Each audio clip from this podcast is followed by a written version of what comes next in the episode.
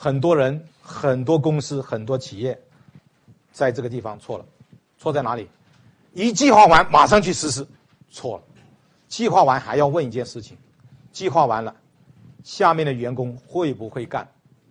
一定要问。我们很多不问的就去做，做的过程中发现做错了很多地方。一定要做每一个工作之前都要问员工会不会做，下属会不会做。如果不会做怎么办？教他。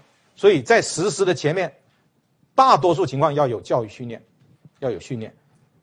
如果没训练就让他去做，他不会做让他去做，这个就是浪费了。那么怎么训练呢？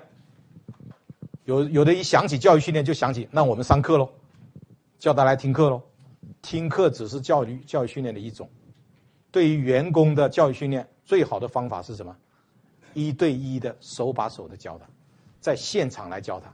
所以这一个工作一定要注意。我我想起一个案例。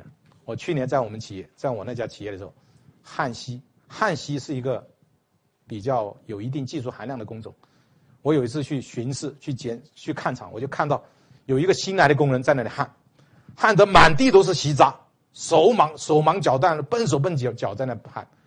后来我就发现了，我就过去问师傅在哪里，班长在哪里？班长本来在教他，教着教着有事情就跑跑开了，他一个人在那焊，一个是质量焊不好，再一个那个锡是很贵的，满地都是锡渣，再一个他自己也很无助。后来我发现这个问题以后，我就下了一条命令。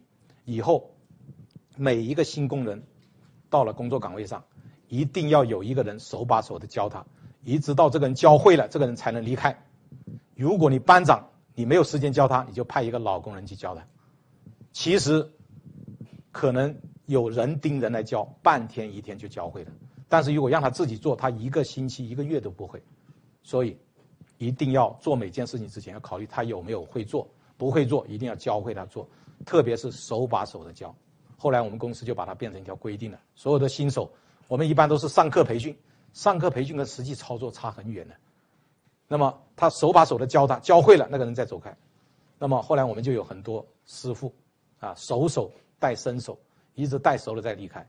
以前是班长带，但是班长有很多事情，他带着带着他有事情又忙其他去了，就把一个身手丢在那个地方，啊。我发现用了这个方法以后，我们的神伸手变手手的速度大大的增加了。记住啊，如果一个人很很很用心的学，另外一个人又很用心的教的话，他速度起码可以提高十倍，甚至一百倍都有。但是如果学的人不认真学，教的人不认真教，那是很麻烦的事情。所以一定要训练，特别是一带一的训练。